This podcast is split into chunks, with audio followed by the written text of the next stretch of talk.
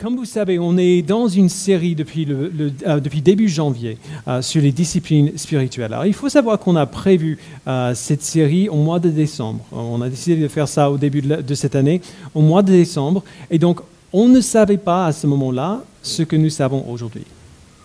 si vous étiez là il y a quelques semaines, vous savez qu'on a annoncé un, sujet de prière pour tout le monde euh, euh, la nouvelle que ce ne serait peut-être pas possible de continuer ici à l'espace matin le dimanche matin, euh, en tout cas au prix, au prix habituel.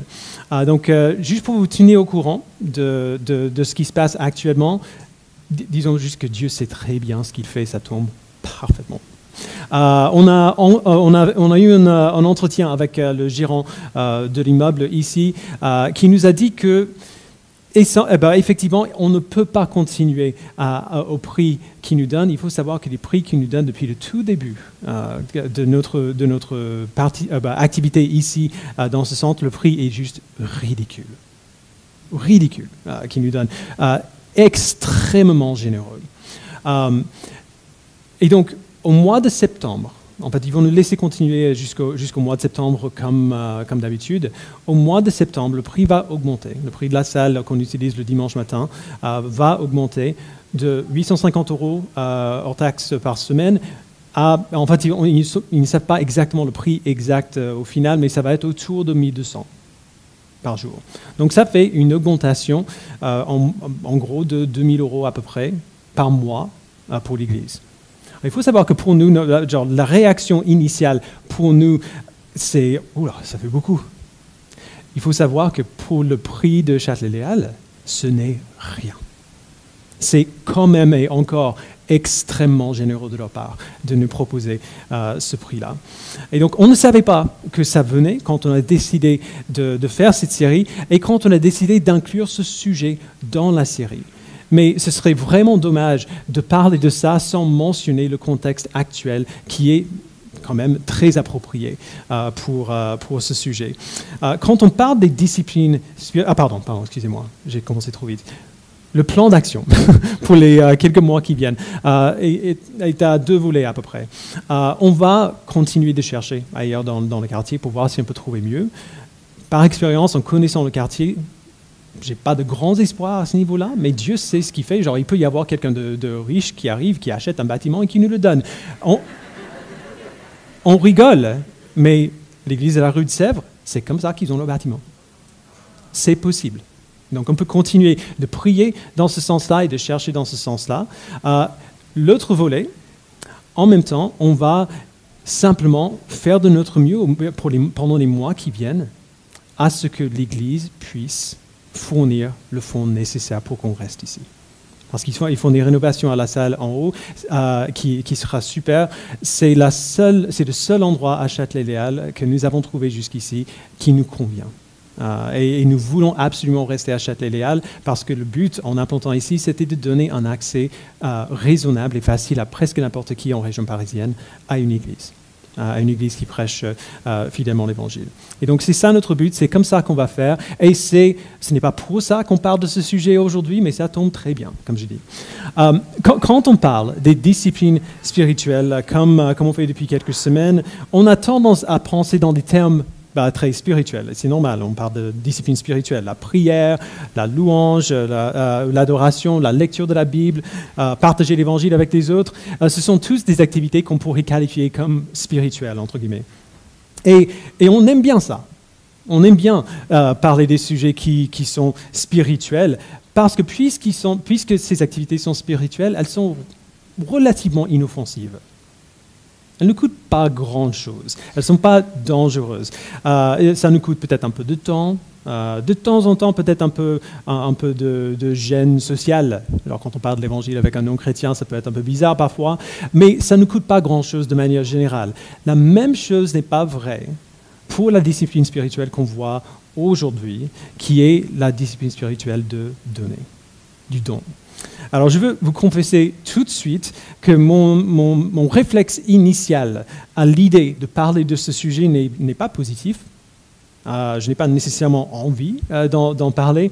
Euh, non pas parce que je ne suis pas convaincu que tout ce que je vais dire est vrai, je le suis, mais plutôt à cause de la manière dont les gens, euh, euh, gens de dehors voient souvent les chrétiens gérer ce sujet. il y a deux images qui me viennent tout de suite en tête. La première vient de mon enfance aux États-Unis. Ma, grand-mère avait toujours sa télévision allumée en arrière-plan. Quand j'étais enfant, on était chez eux, la télé était toujours allumée. Et à moins que mon grand-père soit en train de regarder un western, que je préférais, euh, ma grand-mère avait toujours la télé connectée à la chaîne euh, chrétienne, entre guillemets, qui, en, gros jouait, euh, bah, faisait passer des cultes en boucle toute la journée. alors, ce n'était pas des, des cultes d'églises modestes. Les petites églises, à l'époque, ne pouvaient pas se payer des caméras ou des moyens de diffusion. c'était des églises dans lesquelles, c'était des cultes dans lesquels, presque à chaque fois, un homme bien habillé, bien bien coiffé, euh, montait sur l'estrade et disait aux gens que s'ils donnaient telle ou telle somme à son ministère, Dieu leur rendrait leur investissement x 10. Même quand j'étais gamin, je trouvais ça euh, manipulateur et, cruel. Genre, ce, gars, cet homme, qui est clairement plus, plus aisé que mes grands-parents, euh, demandait à ma grand-mère, la, femme la plus adorable de, la planète, euh, de, lui envoyer de, l'argent à lui pour qu'il puisse acheter une nouvelle montre. Alors, il ne disait pas ça comme ça, mais appelons un chat un chat. la, deuxième image qui me vient en tête est plus récente. On était chez les parents de Lohan, donc ça remonte il y a 15, 15 ans peut-être. On était chez eux pour le déjeuner euh, et sa mère est, sortie dehors pour aller chercher le courrier dans la boîte aux lettres, et elle est rentrée furieuse, folle de rage. Euh, quelqu'un avait laissé une enveloppe vide de l'église euh, catholique locale. Et sur l'enveloppe, c'était marqué, genre on demandait pour l'église un don de, sa part. Et on, mettait ça dans toutes les boîtes aux lettres de la ville. Alors, les parents de Lohan ne sont pas chrétiens et sa mère avait beaucoup de problèmes avec l'Église catholique euh, et, pour souvent, pour, euh, beaucoup de ces problèmes étaient légitimes.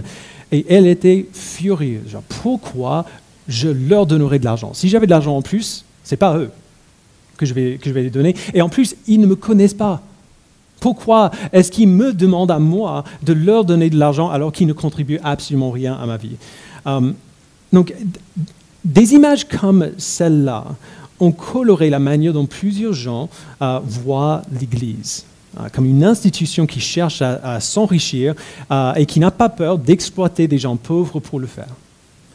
Et en toute justesse, cette vision de l'Église a malheureusement été assez juste dans, dans, le passé. Alors, j'aborde ce sujet avec tout ce poids sur mes épaules et aussi le poids de savoir que même pour les chrétiens, on n'aime pas en parler parce que la lecture de la Bible, la prière, euh, bah, le partage de l'évangile euh, et ainsi de suite, on voit ces choses euh, comme des choses qui appartiennent à Dieu. Les finances, on le voit comme un sujet qui m'appartient à moi. L'Église n'a pas un rôle à jouer là-dedans, on imagine. Et selon la Bible, c'est absolument faux.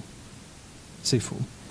et donc, c'est avec tout cela qu'on doit aborder ce, sujet, et c'est à cause de tout cela, à cause de cette vision négative qu'on peut avoir euh, dans le monde extérieur, et à cause de cette, euh, cette idée reçue, en quelque sorte, que les chrétiens ont à propos de ce sujet, c'est à cause de ces, choses, ces choses-là que parler de ce sujet est d'autant plus nécessaire. Parce que euh, ni euh, l'Église catholique qui demande de l'argent à tout le monde, euh, ni les télévangélistes qui demandent aux gens qui regardent à la télé de l'argent pour eux, ni la manière dont nous voyons nos, finances et nos ressources comme à nous, comme nous appartenons. Aucune de ces choses n'a strictement rien à voir avec ce que la Bible dit vraiment sur ce sujet. Et la Bible en dit beaucoup. Beaucoup. Alors, on n'a pas le temps de voir tout cela ce matin, euh, évidemment, et donc euh, on va nous focaliser sur un texte en particulier.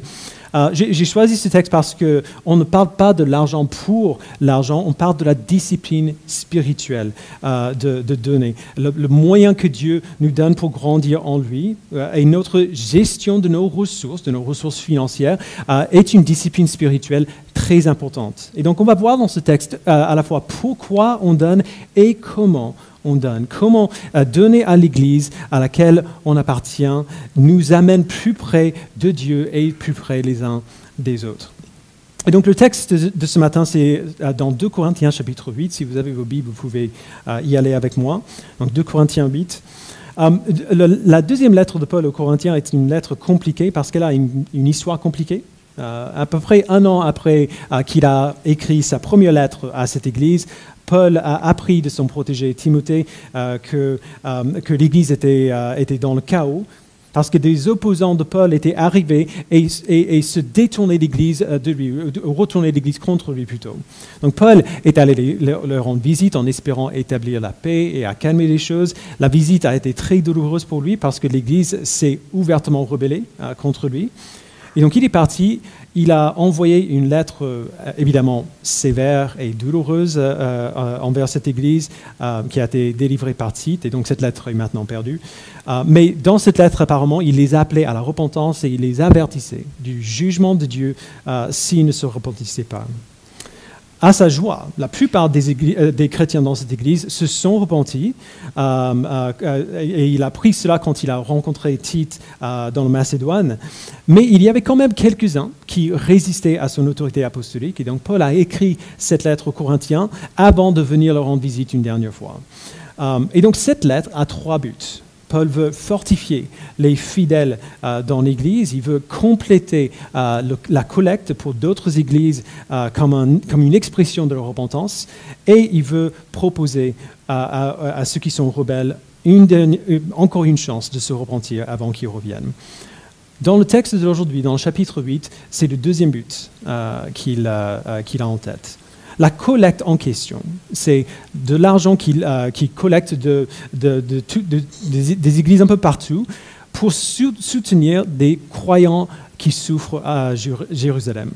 Et dans son exhortation aux Corinthiens à, donner à l'Église, il va nous montrer trois choses séparées.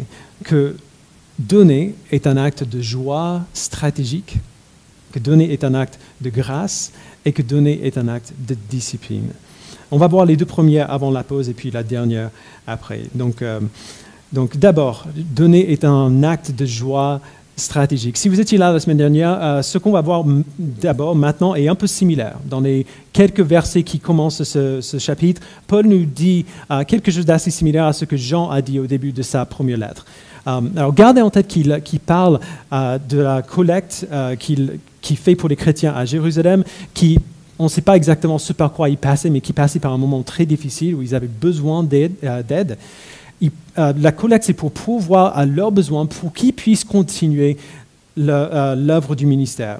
Donc Paul encourage les Corinthiens à donner avec générosité en leur parlant de l'attitude des chrétiens d'une autre église, une église de la Macédoine, ou des églises de la Macédoine. donc lisons ensemble verset 1 du 2 Corinthiens 8.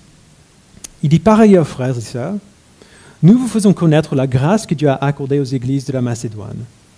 Au milieu même de la grande épreuve de leur souffrance, leur joie débordante et leur pauvreté profonde les ont conduits à faire preuve d'une très grande générosité. Je l'atteste, ils ont donné volontairement selon leurs moyens et même au-delà de leurs moyens. Et c'est avec beaucoup d'insistance qu'ils nous ont demandé la grâce de prendre part à ce service en faveur des saints. Ils ont fait plus que ce que nous espérions car ils se sont d'abord donnés eux-mêmes au Seigneur, puis à nous, par la volonté de Dieu. Nous avons donc encouragé à, Tite à parachever chez vous aussi ce geste de générosité, comme il avait d'ailleurs commencé. Alors, gardez les versets 1 et 2 devant les yeux. Ces chrétiens dans le Macédoine étaient extrêmement pauvres et extrêmement joyeux en Dieu. L'avantage de l'affliction, en quelque sorte, si on passe par, une affliction, l'avantage, c'est que ça clarifie des choses très vite. Euh, quand on perd tout, il est relativement facile de voir ce qui nous reste. Euh, les, chrétiens de la Macédoine avaient perdu presque tout. Et ce qui leur restait, c'était Dieu. Et finalement, ils ont trouvé que Dieu était suffisant. que, que ça allait, plus que suffisant même. Le Dieu euh, qui leur restait était tellement au-delà de, suffisant, tellement plus que suffisant, qu'ils avaient l'impression richesses, qu'ils avaient des richesses au-delà de, ce qu'ils pouvaient imaginer. Ils avaient l'abondance de joie en lui, pas une joie à contre-cœur.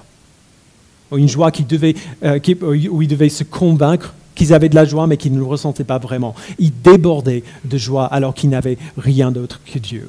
Cette joie en Dieu, mise de côté avec leur pauvreté extrême, les a rendus capables de voir ce qui était vraiment important. Et c'était qu'ils se donnent à Dieu d'abord et à leurs frères et sœurs ensuite. C'est cela qu'ils voulaient parce que c'est ce qui les compléterait, ils le savaient. Et donc, ils ont supplié Paul de, leur permettre de participer à cette, euh, à, cette collecte pour soulager les saints à Jérusalem, pour, pour donner le peu de choses qu'ils avaient au-delà de leurs moyens afin de pouvoir aux besoins de leurs frères et sœurs dans une autre ville. C'était un choix stratégique. Ce n'était pas un, choix qui était genre, au, premier abord logique. Mais c'était stratégique pour eux parce qu'ils décidaient d'investir dans la chose la plus importante à cause de leur joie et pour leur joie. Et c'est pour cela que je l'appelle un acte de joie stratégique. Quand on donne, on a moins. Évidemment. Quand on donne, on n'a pas ce qu'on a donné.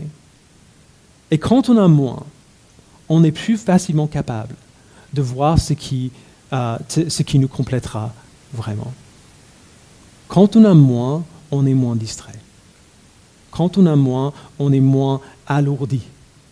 On n'a pas besoin de porter autant derrière nous. C'est pour cela que Jésus a dit qu'il est difficile pour un homme riche d'entrer dans le royaume de Dieu, dans Matthieu 19.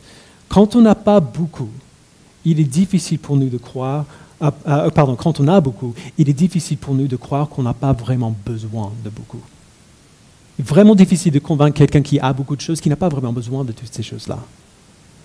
On s'y habitue très vite. Plus nous avons des choses pour nous mettre à l'aise, et plus c'est difficile d'imaginer vivre sans toutes ces choses-là. On peut le voir très facilement quand on pense à, juste à comment le monde a changé depuis 20 ans. Euh, est-ce que vous imaginez retourner à une vie sans téléphone portable? Ou sans smartphone euh, surtout, euh, sans pouvoir euh, avoir un téléphone tout le temps, sans avoir accès à toutes ces informations au bout des doigts à n'importe quel moment.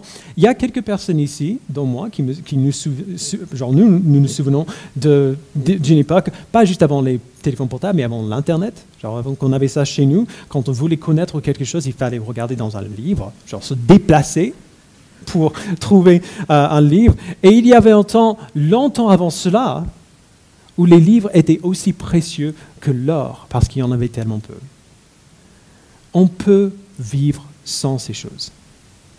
On peut vivre sans ces choses. Et si nous avons Dieu, on peut vivre bien sans ces choses. On peut vivre joyeux sans ces choses. On peut être heureux, complet, euh, comblé sans ces choses.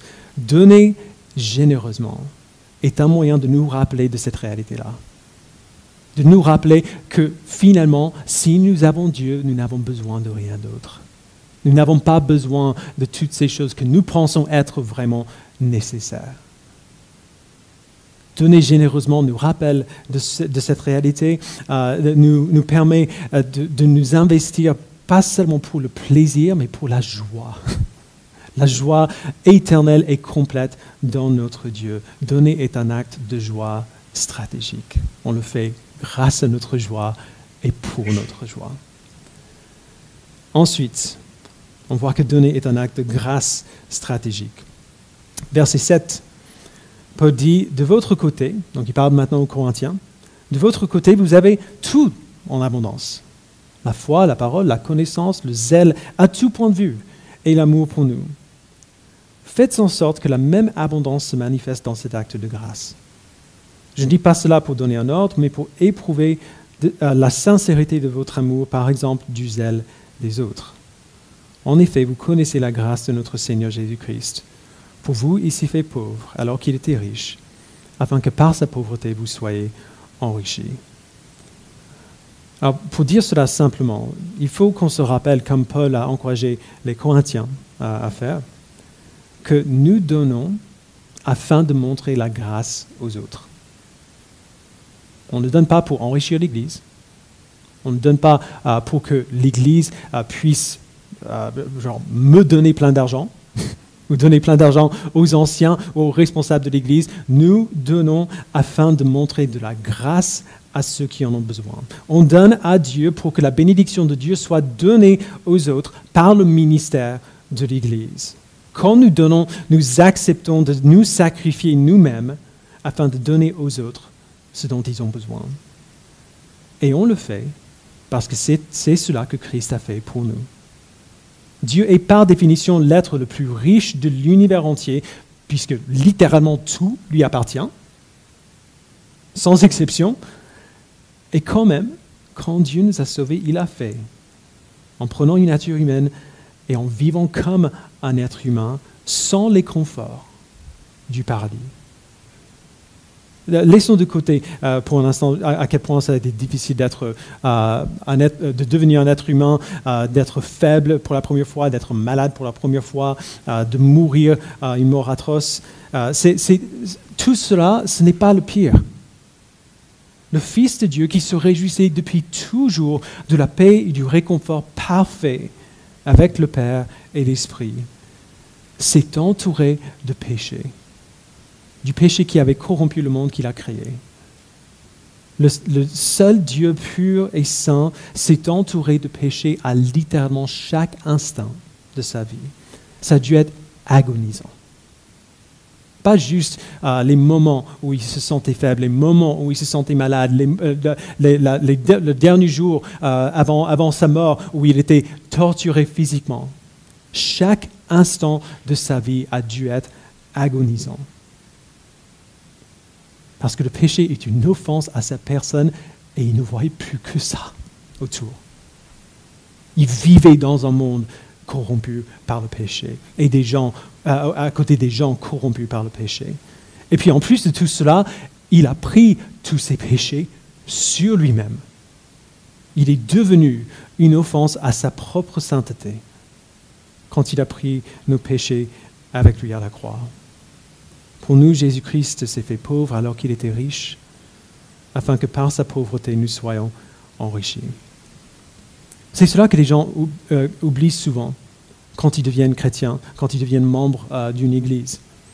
Nous pensons à notre euh, engagement dans l'Église, notre participation à l'Église, des domaines dans lesquels on, veut s'investir. Et naturellement, on s'attache aux éléments de la vie de l'Église qui sont un peu plus flashy, plus immédiatement attirants. Servir dans l'équipe d'évangélisation, ou l'équipe de louange, ou l'équipe de prière. Et on a raison de vouloir participer à ces choses-là. Il n'y a rien de mauvais. Mais on oublie souvent que nous avons toutes ces choses grâce à des moyens tout à fait ordinaires et très matériels, très terre à terre. Tout ce qui sert à, notre vie spirituelle n'est pas spirituel. Vous voyez ce que je veux dire? Tout, ce qui sert à notre vie spirituelle n'est pas spirituel. Beaucoup de ces choses sont matérielles. Et c'est aussi euh, ce qu'on voit dans les évangiles.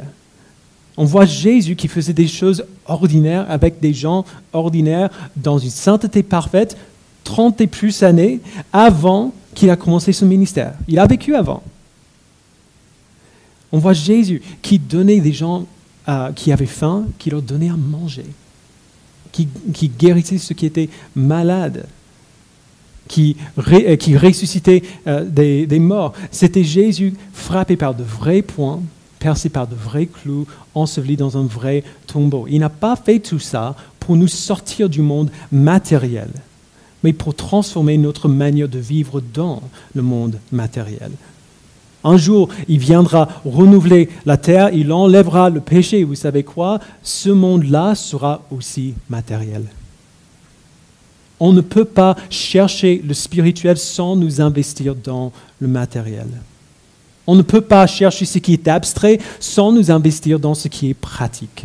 Si l'Église sera ce que Dieu l'appelle à être, nous devons participer à chaque aspect de sa vie, y compris les moyens ordinaires et pratiques qui permettent à l'Église de faire ce qu'elle doit faire.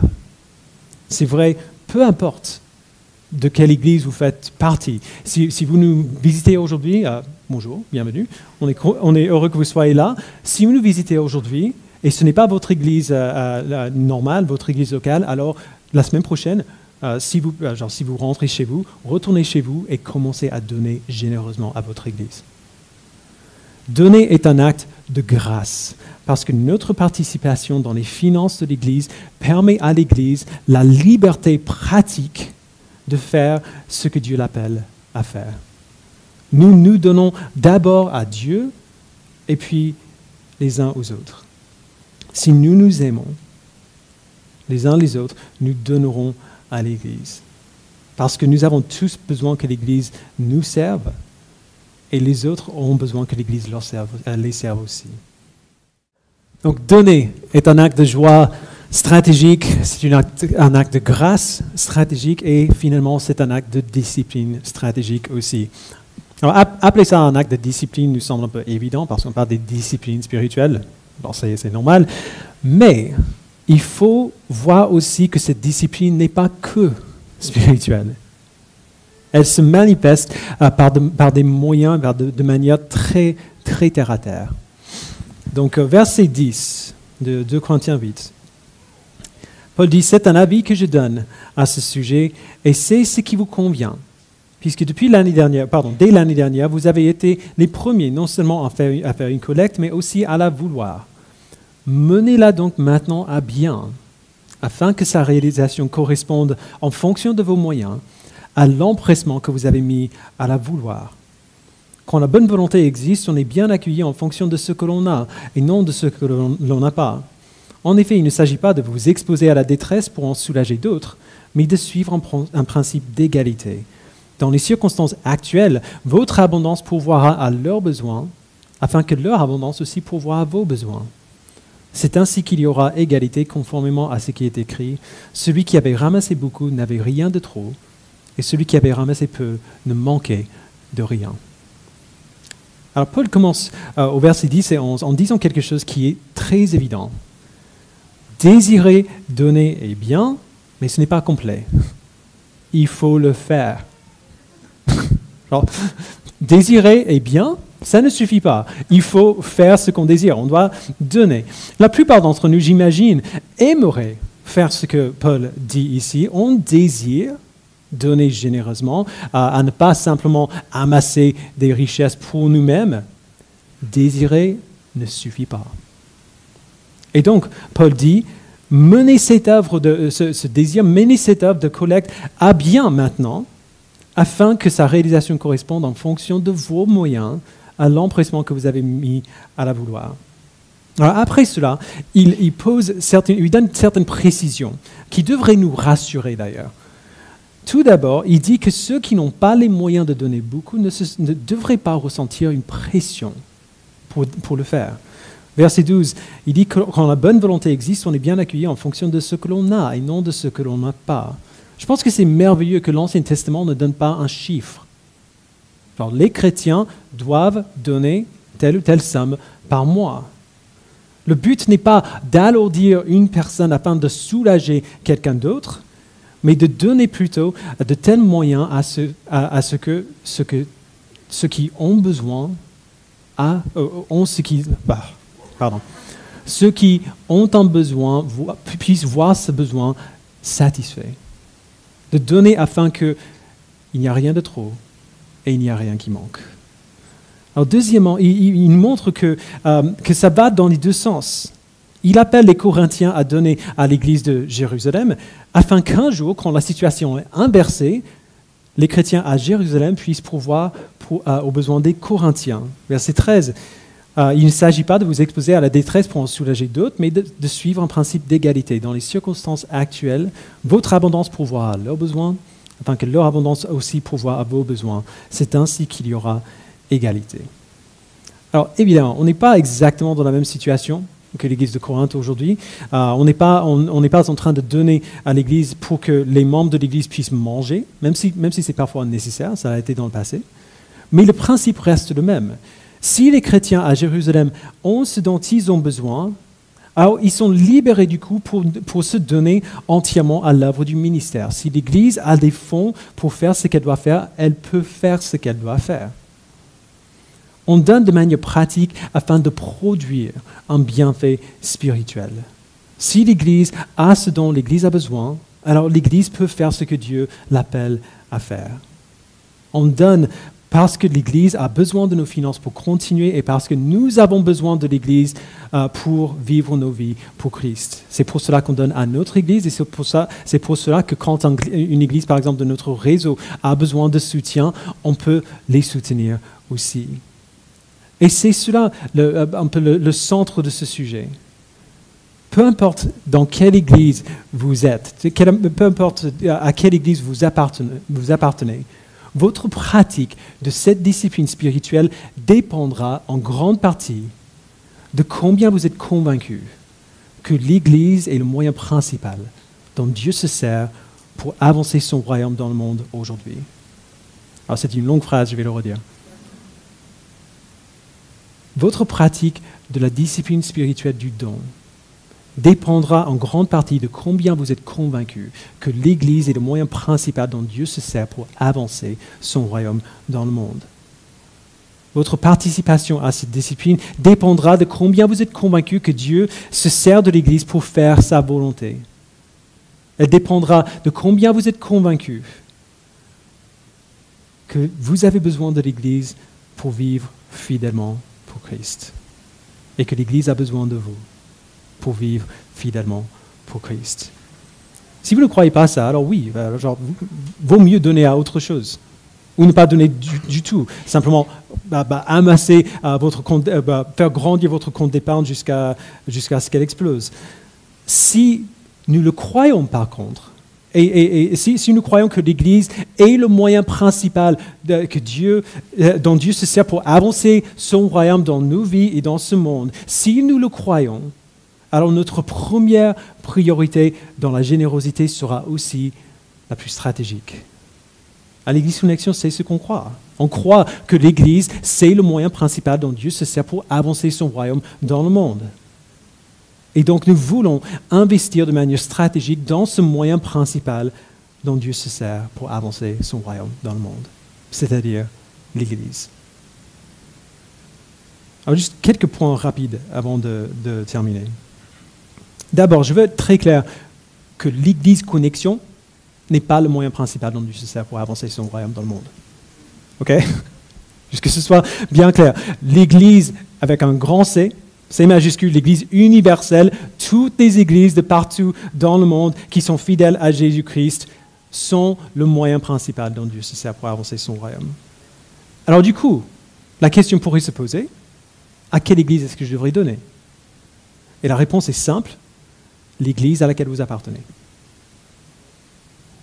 L'église locale dont vous dépendez dans votre vie chrétienne. On a parlé beaucoup de ça dans les cours de membres. À chaque fois que le Nouveau Testament parle de la relation entre l'Église et les membres de l'Église, le contexte euh, montre très clairement à chaque fois que, cette relation a, lieu entre les chrétiens et leur Église. On devrait faire appel à nos anciens pour prier pour nous quand on est malade. On doit se soumettre à nos anciens et les membres sont responsables de nos membres pardon, les anciens sont responsables de nos membres. Et vous, les membres de l'Église, vous êtes responsables de manière particulière les uns des autres, des membres de notre Église. Et donc, l'Église dont vous faites partie, c'est l'Église à laquelle vous êtes appelés à donner de manière régulière. Deuxièmement, et, entre parenthèses, ce que je vais dire ne va pas s'appliquer à, à, tout le monde, et donc vous inquiétez pas, mais il y a certains qui ont peut-être besoin de l'entendre. Plusieurs personnes ici ont commencé à venir à cette église parce que maintenant vous êtes des adultes et vous voulez avoir une vie d'église euh, qui n'est pas dans l'église de vos parents. vous, êtes, vous, êtes, vous êtes adulte maintenant, vous voulez faire votre vie, c'est tout à fait normal, il n'y a rien de mauvais euh, dans cela. Même vos parents, je pense, seraient d'accord que c'est bien que vous, faites, euh, que vous faites cela. Vous voulez une vie d'église pour vous-même et c'est excellent. Mais il faut quand même voir que si vous avez grandi dans l'Église, si vos parents vous ont élevé euh, dans l'Évangile de Jésus-Christ, dans une Église fidèle, alors vos parents donnent probablement à leur Église depuis des années. C'est le genre de choses que les enfants ne voient pas nécessairement. La participation financière de la famille à la vie de l'Église. Une partie de. Euh, une, partie de ce que ça veut dire que de faire partie d'une Église, c'est de pourvoir aux besoins de l'Église comme un adulte. C'est participer à la vie de cette Église, pas seulement de manière spirituelle, mais aussi de manière matérielle et pratique. Ce n'est pas seulement participer à des études bibliques et à, se faire des amis, à passer du temps, à faire des choses qui, vous font du bien, même si c'est un, un bien tout à fait légitime. Avoir une vie d'église signifie participer à la provision de cette église pour que cette vie d'église puisse exister. Troisièmement, donner à l'église sera toujours douloureux. Ça nous coûtera toujours. Et je pense que c'est pour cela que Paul va plus loin que simplement dire, genre, allez dans vos poches, trouvez un peu d'argent, de, genre, ce, que vous avez au fond des poches et, mettez ça dans, la boîte, dans la boîte de offrande. Il va plus loin que ça. Il, cite, dans, le verset 15, il cite euh, Exode 16, euh, 18, en disant, celui qui avait ramassé beaucoup n'avait rien de trop, et celui qui avait ramassé peu ne manquait de rien il dit que nous ne devrions pas ressentir une pression pour donner au-delà de nos moyens, même s'il applaudit cela euh, euh, chez les Macédoines. Mais il dit bien que nous devrions donner autant que nos besoins nous le permettront. Il ne nous dit pas de dépasser nos moyens, mais il nous dit bien que nous devrions donner autant que nos besoins nous le permettront. Et en réalité, nous pensons presque toujours avoir besoin de plus qu'il nous le faut vraiment. C'est pour cela que la Bible donne euh, dans l'Ancien Testament ce principe de la dîme. Beaucoup de gens m'ont posé la question de la dîme. Euh, pour nous, ce n'est pas une règle stricte. Euh, dans le Nouveau Testament, le Nouveau Testament ne valide pas ce, commandement comme un commandement encore qui, genre, qui encore strict pour l'Église aujourd'hui. Mais c'est un bon, une bonne manière de voir ce à quoi cela peut ressembler le peuple d'Israël euh, devait donner 10% de ce qu'il gagnait, ce qu'il ramassait, à Dieu. Alors pourquoi ce chiffre? D'abord, parce que 10% ne va pas dévaster qui que ce soit. Euh, on, a quand même 99, euh, pardon, 90% qui restent, et c'est pas mal. Mais en même pourcent, 10% n'est pas rien non plus. On va le ressentir. Ça va nous coûter on, sera obligé de faire des choix et de faire des sacrifices pour le faire. donner sera toujours douloureux et c'est ça l'idée. Comme on a vu tout au début, donner nous aide à voir ce qui est vraiment le plus important. Quand on a moins, on voit plus clairement ce qu'on a vraiment. Donner nous aide à voir que Dieu prend soin de ses enfants, qu'il nous donne de meilleures choses que nous pourrions nous donner si nous, si nous, euh, si nous, euh, si, nous économiser absolument toutes nos ressources et essayer de pourvoir ces choses pour nous-mêmes. Les choses que Dieu nous donne sont meilleures. Et le moyen principal qui, euh, dont, pourvoit à nos besoins, le moyen principal qui nous donne pour voir le fruit de son esprit grandir dans nos vies, c'est la communauté des croyants. C'est l'Église nous pourvoyons aux besoins de l'Église pour que l'Église puisse continuer de pourvoir à nos besoins spirituels et aux besoins spirituels des autres. On a fait toute une série sur la vision de l'Église l'année dernière.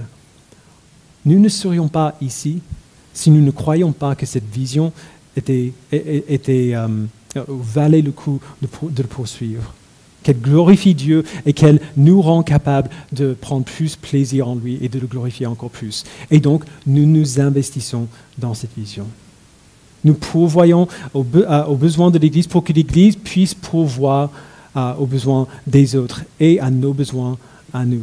C'est un acte de foi extrêmement pratique qui nous, fait, genre, qui nous fait quelque chose de manière très matérielle et terre à terre. C'est un acte de foi. Donner est un, est, un, est un, acte de joie stratégique, de grâce stratégique, de discipline stratégique. Et ceux qui donnent régulièrement savent, ils ont vu que ce que Dieu nous donne est infiniment meilleur que ce que nous essayons de donner nous-mêmes. C'est en cela que donner est une discipline spirituelle à laquelle Dieu nous appelle. Donc je vais vous inviter à prier euh, avec moi maintenant.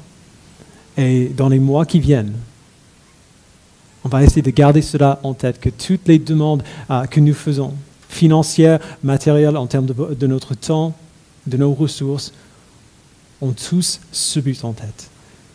Sa gloire et notre joie. Prions. Père, merci pour ta générosité. Merci pour la grâce que tu nous as montrée en Jésus-Christ, qui s'est fait pauvre alors qu'il était riche, afin que par sa pauvreté nous soyons enrichis. Merci Père de nous avoir montré d'abord que, la générosité est meilleure. Merci de nous avoir montré d'abord dans la personne de Jésus-Christ ce à quoi cela ressemble et pourquoi ça vaut le coup. Donne-nous la foi, Père, pour croire vraiment que le sacrifice que nous faisons pour l'Église est meilleur que de ne pas faire de sacrifice du tout. Que ce que nous aurons est meilleur que ce que nous gardons pour nous-mêmes. Que ce que nous aurons ou ce qu'aura quelqu'un d'autre, de voir le fruit, euh, le, fruit de notre sacrifice euh, se produire en quelqu'un d'autre est meilleur que garder toutes ces choses pour nous-mêmes et ne pas le voir du tout. Aide-nous à voir des choses que nous possédons, notre argent que nous, euh, que nous pensons être à nous, comme tu le vois. Aide-nous à nous servir de nos ressources et à ne pas être des esclaves à nos ressources. À être libres et prêts à, à, donner absolument tout ce que nous pouvons parce que nous savons et nous sommes convaincus que ces choses-là ne nous rendront pas heureux, que ces choses-là ne vont pas durer. Mais qu'en toi, nous avons la joie éternelle la vie éternelle, la provision éternelle. Merci Père pour ta fidélité, pour prendre soin de nous. Donne-nous la foi, s'il te plaît. Pour croire que nous pouvons faire cela. Que ce domaine ne nous, appartient pas plus que la lecture de la Bible, de la prière, ou le temps qu'on passe à partager l'Évangile avec quelqu'un. Que ce que tu demandes de nous, tu donnes toujours beaucoup plus. Pas de la même manière, mais tu es fidèle. Ceux qui ont ramassé beaucoup n'avaient rien de trop. Et ceux qui ont ramassé peu ne manquaient de rien. Donne-nous de croire. Au nom de Jésus-Christ, nous prions. Amen.